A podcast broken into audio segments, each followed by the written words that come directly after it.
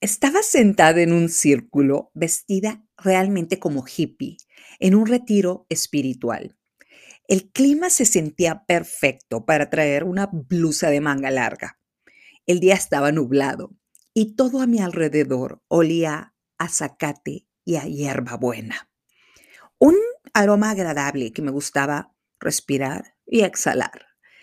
Era un spa en el que ofrecen terapias para alinear los chakras, conectar con la madre tierra y encontrar respuestas para el alma. El lugar parecía una hacienda antigua en el centro del país, que ahora utilizan como instalaciones para retiros del fin de semana. Todos estábamos en posiciones de meditación, en una sesión al aire libre, y mis compañeros se veían muy serenos, en esa pose en la que estaban conectados con su energía interior. No conocía a ninguno, pero ellos mencionaron que vivían en la capital del país. Y yo trataba de conectarme con mi energía, pero cada que lo hacía pensaba en los 150 pendientes que tenía que resolver en lugar de estar vestida como hippie en ese lugar. Entonces, me resultaba difícil hacer esa conexión para serenar mi mente. El maestro que estaba guiándonos me llamó la atención con la mirada y me dijo que tenía que encontrar la paz interior. Respirar, exhalar. Cerré los ojos y aparecieron estos vatos amarillos que siempre se manifiestan en mi mente, botados de la risa de mí, con sombrero vaquero, uno de ellos arriba de un toro mecánico. Me dijo que ese spa no era la solución a nuestros problemas para dormir, que mejor nos fuéramos a un rodeo o a buscar a Bradley Cooper. ¿Qué nos detenía para conocer a Bradley Cooper?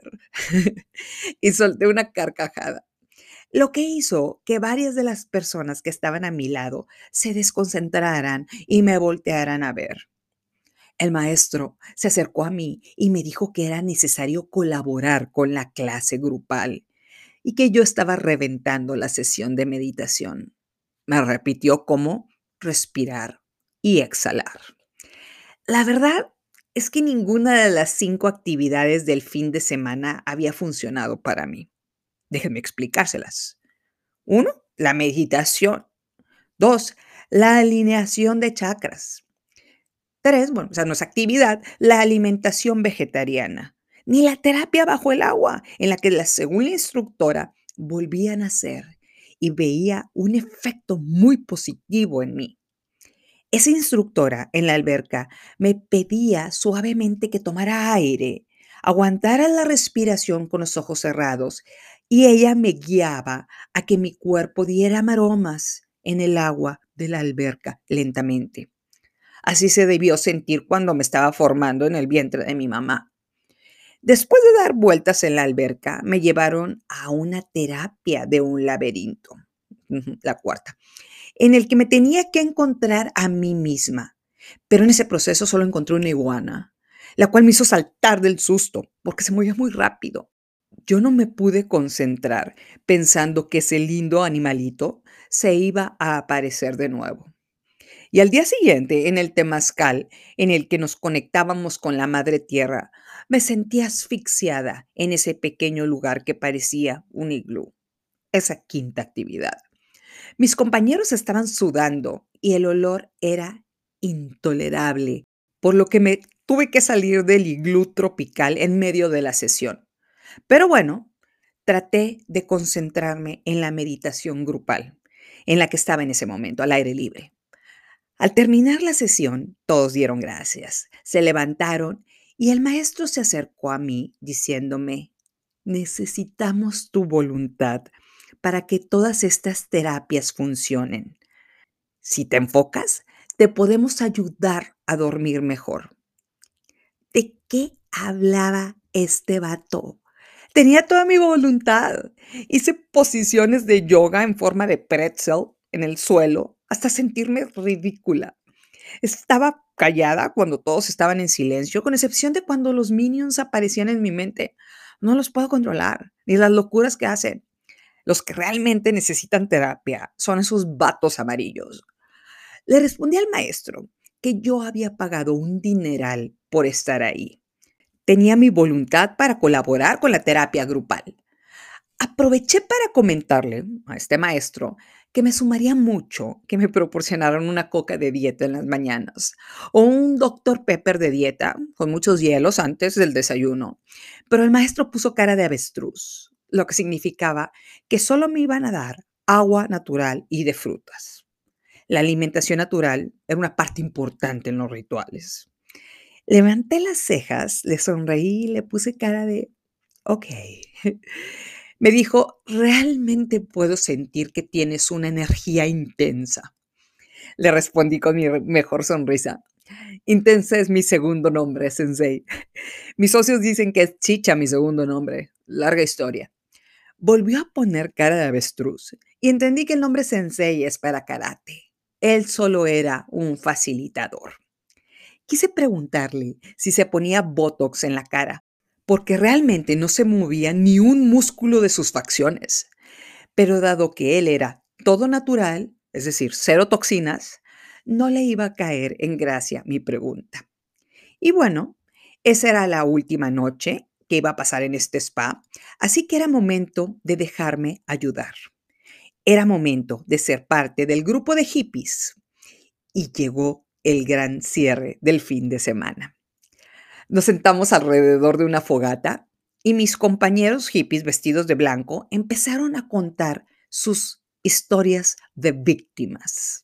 Es decir, el papá que les exigió mucho cuando eran niños, lo malos que eran para estudiar en la escuela, algo que todos tenían en común, la presión que tenían para que tomaran las riendas de los negocios familiares, los divorcios, la ex esposa a la que le gustaba gastar mucho, las secuelas del capitalismo en el mundo, la teoría de la conspiración y las fuerzas que nos hacen tomar decisiones de consumo al punto de querer gastar nuestro dinero en cosas irrelevantes. ¡Wow! Me di cuenta que me había equivocado de spa. Necesitaba uno en el que me dieran masajes y no oír la misma historieta una y otra vez de estos juniors que no quieren tomar responsabilidad de sus actos ni de sus vidas. Siempre estaban culpando a terceros. Se les salían las lágrimas de los ojos y los demás les mostraban apoyo tocándoles los hombros. Después de casi dos horas de escuchar lo miserable que eran sus vidas, el maestro volteó a verme con cara de avestruz y me dijo que era mi turno de compartir mi historia. Era la única integrante del grupo que no había hablado. Y me reí. Y unos segundos después me volví a reír, lo que hizo que ellos también se rieran. Le dije suavemente, créanme, hay veces que no logro conectar mi cabeza con lo que digo, por lo que sería mejor quedarme callada en este momento. No quieren oír lo que tengo que decir. No les sumaría a su paz actual se quedaron callados. Después de un eterno silencio, el hippie con una banda blanca en la cabeza, que estaba enfrente de mí, me dijo, Todo nos suma. Puedes hablar del capitalismo que nos está oprimiendo o de la universidad que te obligó a pensar que tenías que trabajar en lugar de ser feliz. Si te da vergüenza contar lo que te pasó con tu expareja, Puedes opinar sobre lo que escuchaste de nosotros. Tu voz nos puede llevar a respuestas en esta hermosa noche de luna llena. Y volteó a ver la luna como si estuviera enamorado de ella. Se le salió una lagrimilla. Me dijo, habla con libertad, alma buena, que la gran Pachamama te escucha.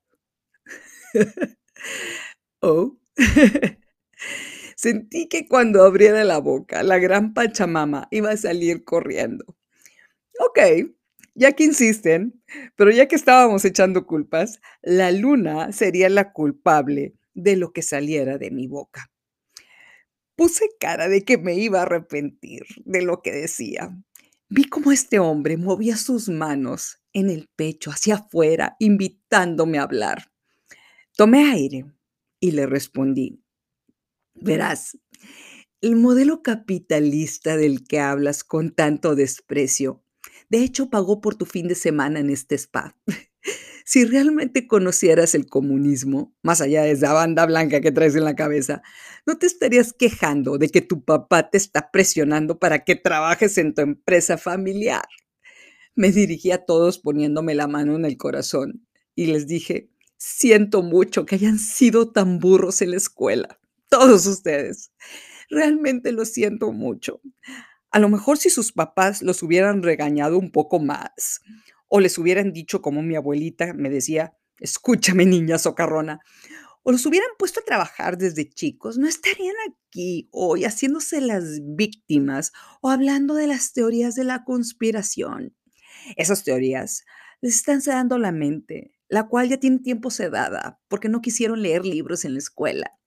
Esas teorías de la conspiración los llevan a pensar que en el mundo existen los bandos de los malos y los buenos, y que ustedes no son los malos, son los buenos, son los especiales. Los sonidos de rechazo a mis palabras eran abrumadores. La cara de avestruz del maestro se transformó en la cara de Scream y ahí supe que no se inyectaba Botox en la cara. Todos los músculos de su cara se movieron y decidí continuar hablando. Les dije, les voy a recomendar un podcast y de paso también unos libros de Tolkien. Es un mundo de lectura fascinante. Es probable que ahí encuentren más respuestas sobre el bien y el mal, en lugar de leer sobre los villanos del mundo que nos quieren poner un chip en una vacuna para controlarnos. Si realmente queremos contrarrestar el mal, seguro podemos encontrar un camino para encontrarlo frente al espejo. Y mi mundo se detuvo. Me quedé en shock. ¿Qué dije? Si realmente queremos contrarrestar el mal, seguro podemos encontrar un camino para encontrarlo frente al espejo.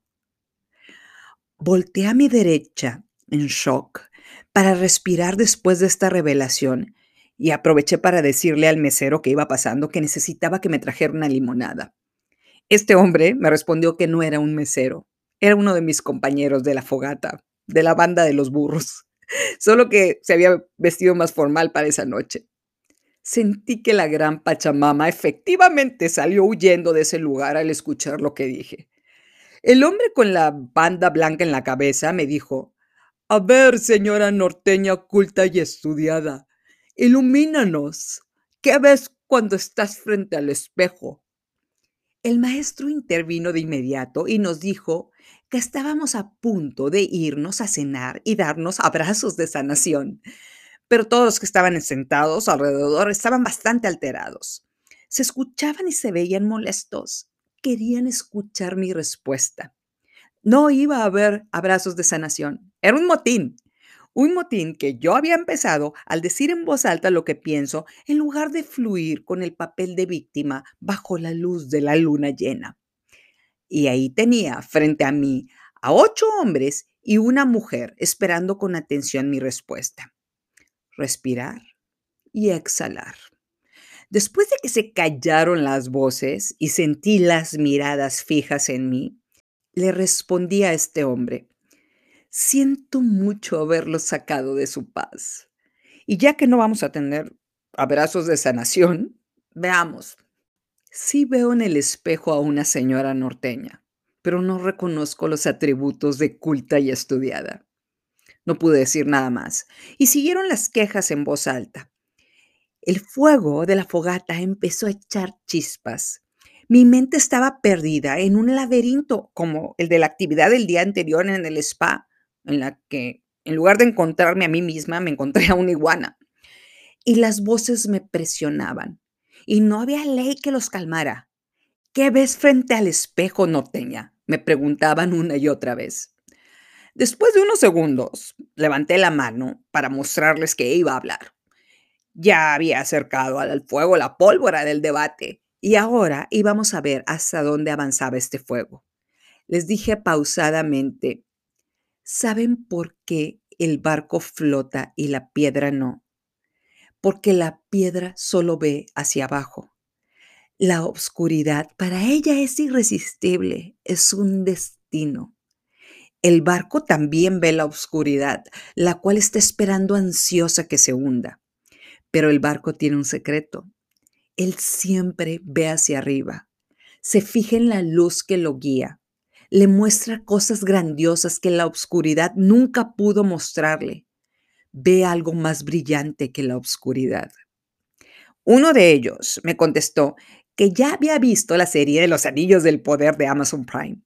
Estaba citando las palabras del hermano de Galadriel. No les estaba dando una respuesta a su pregunta. Le sonreí y le dije que a lo mejor no era tan burro. no le causó gracia. Pasé saliva y les dije a todas estas personas para probar mi punto. Si actuara como una piedra, les puedo decir que en el espejo se muestra daño, obscuridad y sufrimiento. Pero si me subo al barco, me doy cuenta de que este daño realmente me esculpió esta oscuridad me recuerda que elijo la luz en lugar de las tinieblas y que el sufrimiento fue solo una fase, no es una sentencia perpetua. No le permití al sufrimiento que me mantuviera prisionera. Es por eso que hoy me negué a ser víctima de mi drama.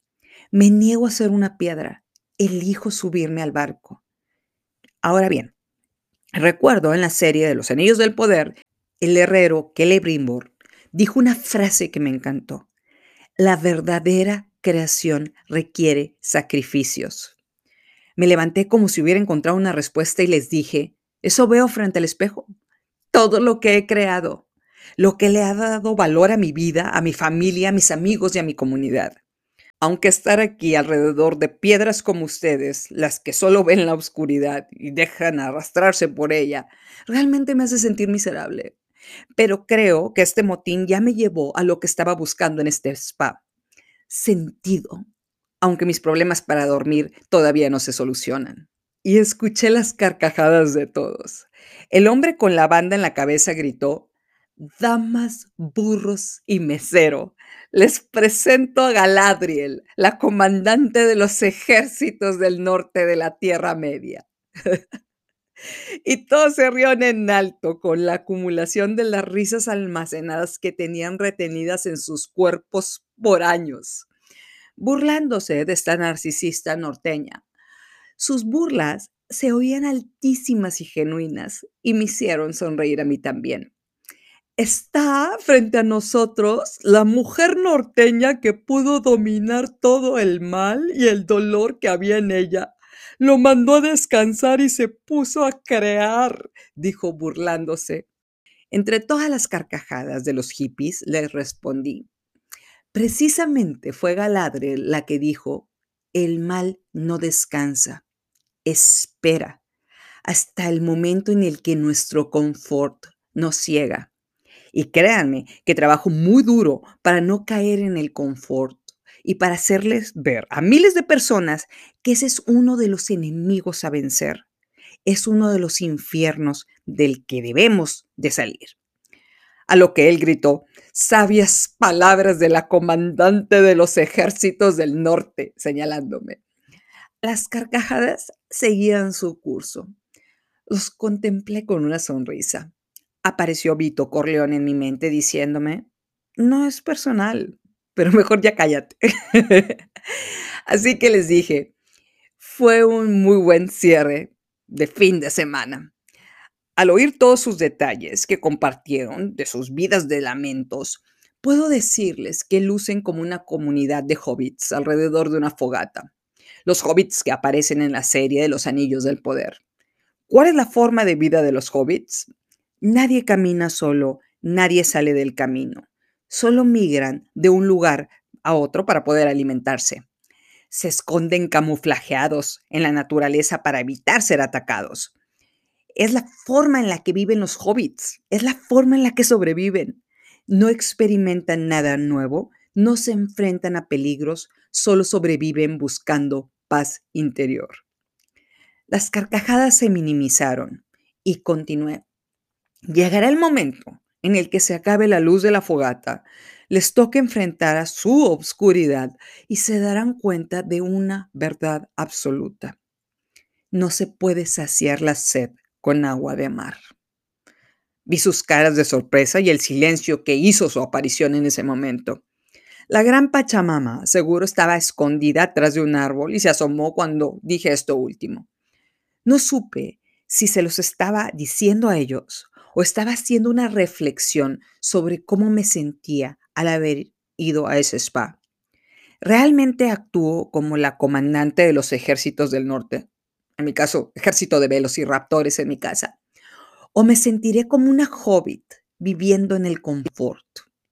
Nadie camina solo, nadie sale del camino, así sobrevivimos.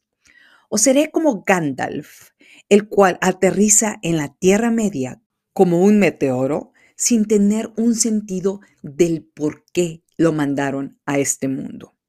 Pero bueno, los hobbits presentes me habían pedido que hablara. Ahí estaba la aportación de esta alma buena, hablando con libertad bajo la luz de la luna. ¿Verdad? Aunque no prudencia. Ante el silencio de todos, sonreí, me di media vuelta y me dirigí a mi cuarto. Al llegar ahí, decidí que ya no iba a comer más de esa cena vegetariana que preparaban en ese lugar. Busqué en mi bolsa de mano y encontré carne seca. Era lo que necesitaba esta norteña. Me preparé un té que olía al jardín de mi abuelita, jazmín, y me comí el machacado, masticándolo poco a poco. No podía conciliar el sueño con todo lo que destapé alrededor de la fogata y mi rol en este mundo. Realmente puedo contrarrestar el mal frente al espejo. Salí de mi cuarto para ver la luna y vi una hamaca que estaba afuera entre dos árboles y me acosté en esta. Y ahí, meciéndome entre la brisa de la noche, me quedé dormida. Al día siguiente, muy temprano, en el desayuno, estaba sentada sola en la mesa. El maestro con cara de avestruz llegó y se sentó frente a mí. Me dijo, si tienes autismo o Asperger, era necesario que lo declararas en el formulario de entrada. Me reí y él continuó especialmente la parte en la que llamaste agua de mar a este spa, el cual nunca iba a saciar la sed de nuestros clientes. Bajé la cabeza para que no viera lo roja que estaba mi cara. No era personal. Esos hobbits estaban buscando respuestas en el lugar equivocado. Las batallas se pelean adentro, no con una banda blanca puesta en la cabeza. Me dijo en voz baja, Dicho sea de paso, quiero decirte que hasta el momento no puedo describir lo que veo frente al espejo. Me le quedé viendo su cara de avestruz, que esta vez lucía preocupada. Poco a poco llegaron los hobbits a sentarse en la mesa. Los vi migrando, alimentándose de frutas, sobreviviendo. Dicen que el dinero no compra la felicidad. Y ahí estaban las pruebas ambulantes de estas palabras. ¿Realmente estarían buscando significado? ¿O esos fines de semana de autocompasión alrededor de la fogata de los lamentos eran un obstáculo para evitar cumplir su destino? Un hombre me avisó que ya habían llegado, por mí, el transporte, para llevarme al aeropuerto de la Ciudad de México. Me despedí del maestro, me forcé a despedirme de todos los hobbits, puño contra puño. Ok, la noche anterior me había puesto medio loca, pero fueron mis compañeros del fin de semana. Al final, el hombre al que confundí con un mesero me dijo, Galadriel, ¿puedes dejar tus datos en recepción? Genuinamente quiero llamarte cuando tengo una respuesta de lo que veo en el espejo. Le sonreí, moviendo la cabeza de arriba abajo. Cuando me di la vuelta, volvió a gritar, Galadriel, lo volteé a ver esperando alguna otra broma sobre la noche anterior. Me dijo, ¿qué pasará cuando regrese el dolor que mandaste a descansar mientras te subiste al barco para sobrevivir? Su cara provocó que me diera frío. Y siguió. Me dijo, enterraste el dolor para ser funcional. ¿Qué vas a hacer si el dolor regresa? pensé una frase poderosa de una poeta del siglo XXI, la cual dice así, las mujeres ya no lloran, ahora las mujeres facturan. Pero era una pregunta que requería tiempo para contestar. Regresé a Monterrey con muchas dudas, pensando si la luna llena tenía un efecto en mí, si me hacía más intensa, pero se me hace que es un estatus continuo en mi vida. Unos días después, estaba sentada en una fiesta de cumpleaños, platicando con mi amiga Brenda, que se sentó a mi lado. Le conté lo de mi fin de semana y bueno, estaba riéndose sin creer que les hubiera dicho eso a los hobbits en mi último día en la fogata. Le dije, hay veces que no puedes reconocer la luz hasta que hayas tocado la oscuridad.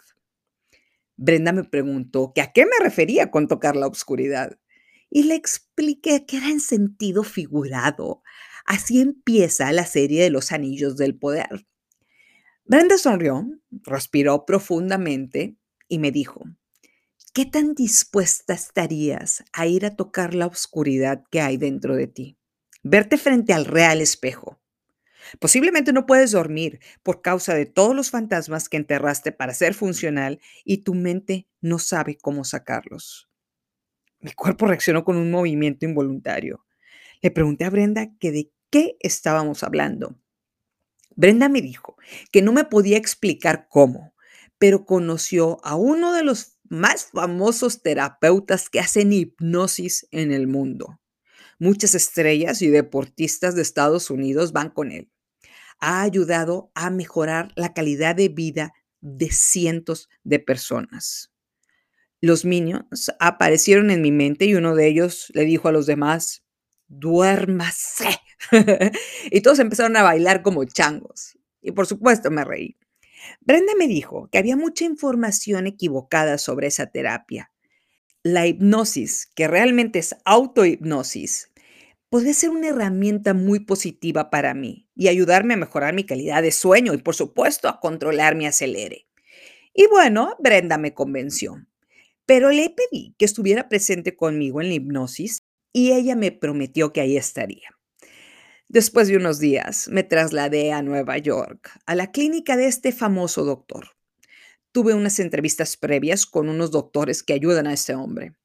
Me hicieron preguntas sobre qué quería lograr con estas sesiones, si tenía un propósito de estar ahí, qué tanto quería recordar cosas que tengo olvidadas, y me dieron a firmar 101 formas en las que declaraba que no iba a demandar a este doctor en caso de que encontrara escondido algo en mi cabeza que trajera consecuencias negativas en mi vida. Le dije a uno de los doctores, hay veces que para encontrar la luz hay que tocar la oscuridad. Me dijo que también había visto la serie Los Anillos del Poder y si yo estaba convencida de esa frase, podíamos tener muy buenos resultados. No, pues wow. Parece que el mundo entero vio esta serie. Pero bueno, empezamos con sesiones de técnicas de relajación con estos terapeutas, asistentes del gran doctor, en lo cual fui un completo fracaso. Estos doctores me trataron de convencer que tengo el poder de controlar mi mente y después de múltiples sesiones fallidas para poner mi mente en reposo, me dijeron que mi caso necesitaba entrar a otras ligas. Al día siguiente iba a ser la primera sesión con el doctor hipnotizador. Brenda llegó esa noche a Nueva York y fuimos a cenar a un lugar asiático en el que servían un sushi espectacular. Brenda les pidió a los chefs que la enseñaran a cocinar porque quería prepararle a su esposo este tipo de platillos. Y Brenda me dijo, y bien amiga, ¿estás lista para destapar la caja de Pandora? Y me reí. Le contesté que esa historia se la cuento a mis hijos en la mitología griega, Zeus le presenta a Epimeteo a una mujer llamada Pandora y como regalo de bodas le da una caja, que más bien parecía un cilindro, con instrucciones precisas de que no podía abrir esta caja bajo ninguna circunstancia. Pero Pandora era una mujer muy curiosa por lo que abrió la caja y de ella salieron todos los males del mundo que nos atacan en la actualidad. Le pregunté a Brenda si conocía que fue lo único que se quedó en el fondo de la caja. Brenda soltó los palillos japoneses y me contestó sonriente que la esperanza. Le dije, de hecho, hablo de la esperanza en varios episodios de mi podcast, de cómo la esperanza es más fuerte que el miedo cómo la esperanza es lo último que muere. Brenda brindó conmigo por eso y me dijo, a tu salud, amiga. Espero que este proceso te ayude muchísimo. Y bueno, brindé con ella. Además le dije, en los círculos del infierno de la Divina Comedia de Dante Alighieri, había un letrero en la entrada que decía, oh, a todos aquellos que están por entrar deben abandonar toda esperanza. Es el único lugar en la que la esperanza nos abandona, en los círculos del infierno. Y le pregunté, ¿en cuántos infiernos hemos estado que no nos hemos dado cuenta? Y la respuesta de Brenda fue, ¿en cuántos infiernos seguimos estando que no nos damos cuenta? Brenda volteó a ver el reloj, subió la ceja y me dijo que era hora de irnos. Pidió la cuenta y convenció al chef de darle su teléfono para que la enseñara a preparar sushi. Y regresamos al hotel caminando por esas calles frías, las cuales estaban decoradas con focos de fantasía. Podía respirar un olor a frescura y a nieve. Un mundo en el que, por lo menos, los que vivimos cerca del trópico de cáncer, no estamos acostumbrados a presenciar. El frío se estaba apoderando de mí en cada paso. Bajo la nieve que caía pensé, ¿realmente voy a tocar la oscuridad para poder encontrar la luz? ¿Realmente es necesario para reconocer cuál es la luz verdadera y cuál es la que nos engaña? Y bueno, dormí tranquila. Al día siguiente, Brenda y yo caminamos y vimos un saxofonista en las calles. Nos detuvimos a escucharlo y sentí cómo se estaban moviendo mis dedos involuntariamente, dedos que tenían mucho frío. Subimos al metro, caminamos unas cuadras adicionales y llegamos a la clínica. Con cada paso subía mi emoción por conocer a el doctor. El hombre que había subido hasta la punta de la pirámide de la medicina a nivel global. El hombre que ha cambiado la vida de las personas de forma drástica. Me lo imaginé como un hombre viejo, con barba, con mirada de sobrado. No quise googlearlo, porque si Brenda me lo recomendó era una fuente confiable. No quería que opiniones de Google me sesgaran a lo que iba a vivir. Nos registramos en la clínica, esperamos unos minutos en la sala y Brenda me convenció que no tomara nada de cafeína. No café, no refrescos, nada. No queremos despertar a los minions, amiga. Tenía un buen punto. Había estado en detox de cafeína en días previos. Nos llamaron, caminamos por un pasillo, un asistente abrió la puerta blanca del consultorio y de repente vi frente a mí la imponente presencia física de ese doctor. Estaba de espaldas. Portaba un traje negro que no se puede conseguir en outlets de descuento. Y debajo de esa obra de arte negra traía una camisa blanca informal. El doctor volteó, se acercó pausadamente a mí para saludarme y tuve un lapsus. Mi mundo se detuvo. Hasta que Brenda me tocó el brazo y me preguntó si estaba bien. Siguieron unos segundos de silencio en los que me quedé contemplando al doctor y empecé a delinear todo el contorno de su cara. Un hombre de 45 años, con cabello negro como la noche, la piel blanca como la leche, ojos color miel, pestañas largas, con una nariz carnosa y el porte más varonil que he visto en mi vida. No había calificativos para describir a este doctor. El adjetivo más cercano era hermoso. Seguí en silencio observándolo y Brenda me volvió a tocar el brazo para preguntarme si estaba bien. Le pregunté al doctor, ¿nos conocemos? Me resultas muy familiar. El doctor se rió y nos hizo una seña cortés para que nos sentáramos. Hermoso, elegante, atento, profesional y caballero. ¡Wow! Cinco estrellas de entrada para este doctor. Mi corazón estaba vuelto loco con la duda.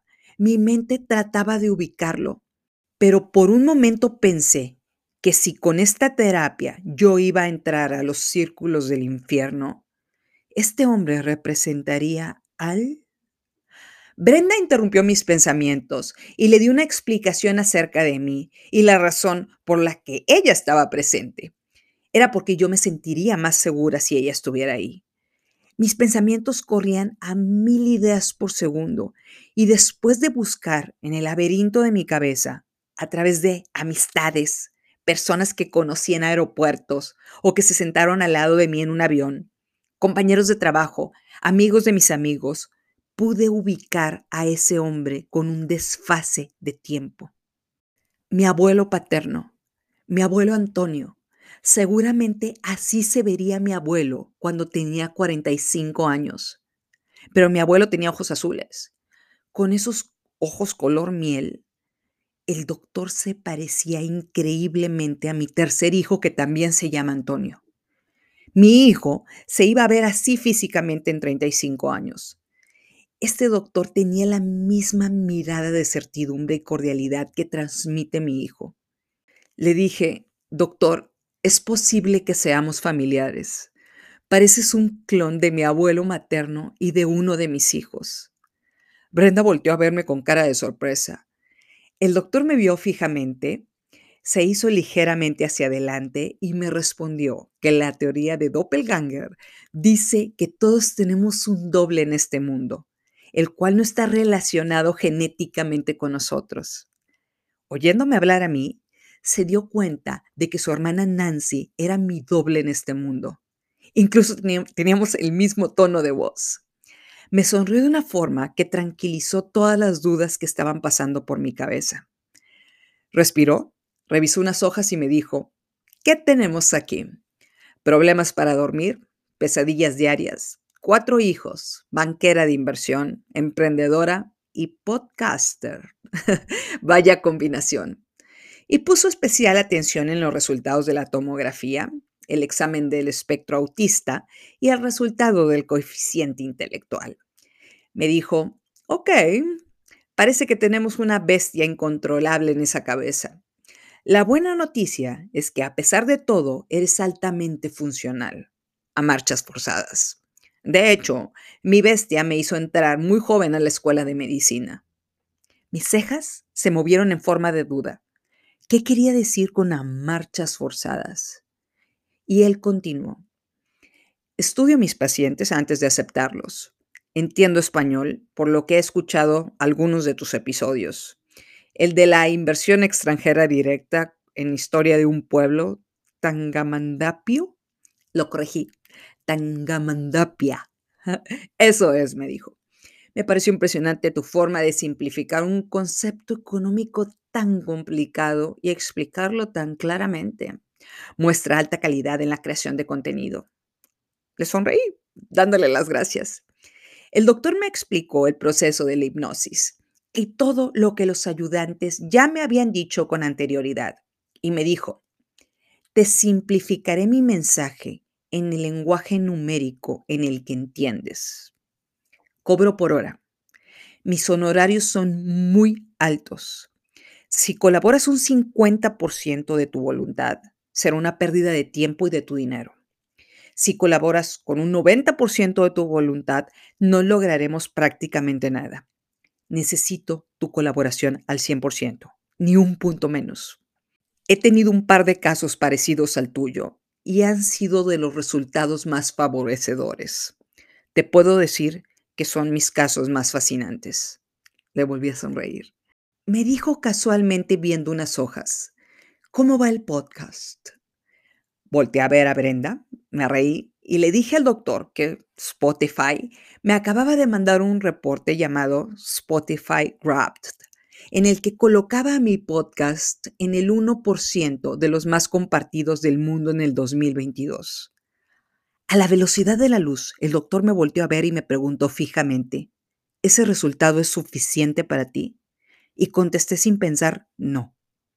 Y sentí frío en mi cuerpo, el mismo frío que sentí la noche anterior en las calles llenas de nieve. Los ojos del doctor parecían una máquina que me estaba estudiando los cuales me dijeron en voz alta, disociación cultural. Ya me interesó tu caso. Comencemos por ahí. ¿Qué es suficiente? ¿Quieres cruzar esa puerta para saberlo? Moví la cabeza para decirle que sí. Había viajado para hacerlo y estuve tomando técnicas de relajación con sus ayudantes.